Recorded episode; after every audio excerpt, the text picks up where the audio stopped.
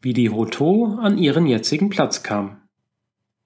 Vor langer, langer Zeit, als der Himmelsherr unsere Insel erschaffen hatte, rief er auch zwei Menschen ins Leben, einen Mann und eine Frau, und setzte sie zu Verwaltern des neuen Landes ein. Nun unterlief ihm aber bei der Schöpfung der Frau ein arger Fehler. Er vergaß nämlich, die Hoto, das so sehr wichtige weibliche Teil hinzuzufügen. Mann und Frau konnten keine Hochzeit feiern, und das Menschengeschlecht vermehrte sich nicht. Die Frau wendete sich an den Gott und flehte.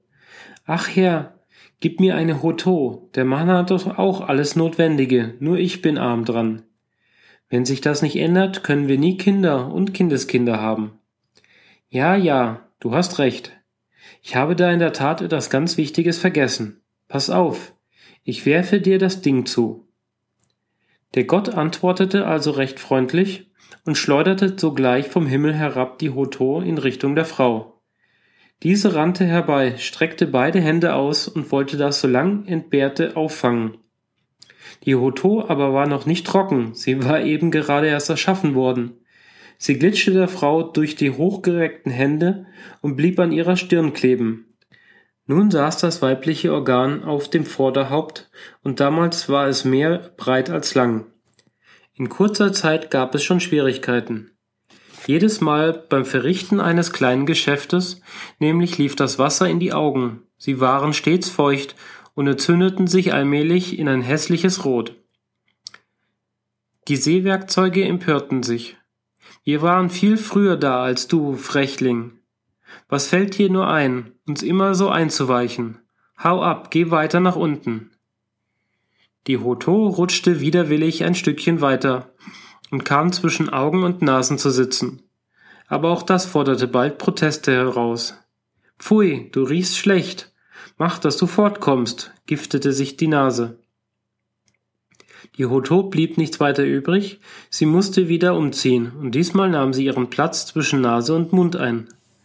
Bei den Mahlzeiten benutzte der Mensch den Mund, die Hoto sah, wie das Essen dorthin geführt wurde, und der Mund mit Genuss kaute.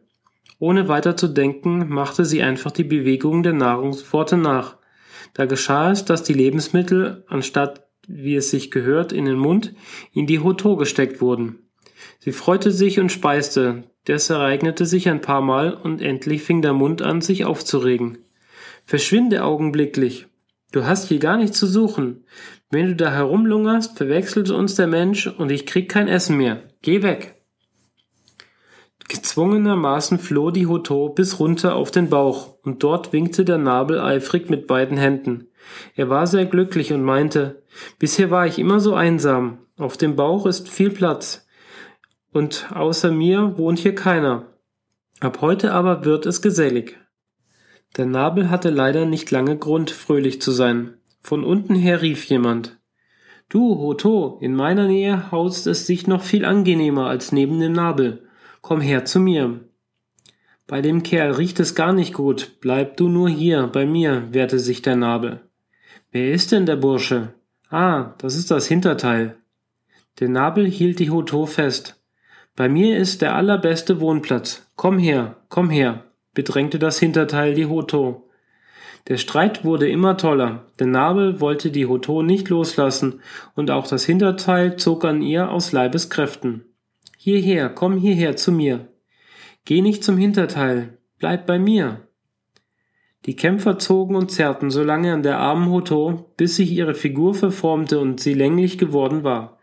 Keiner der Kontrahenten wollte aufgeben, und so ist es gekommen, dass die Hoto ihren Platz zwischen Nabel und Hinterteil hat. Dort ist sie geblieben bis auf den heutigen Tag.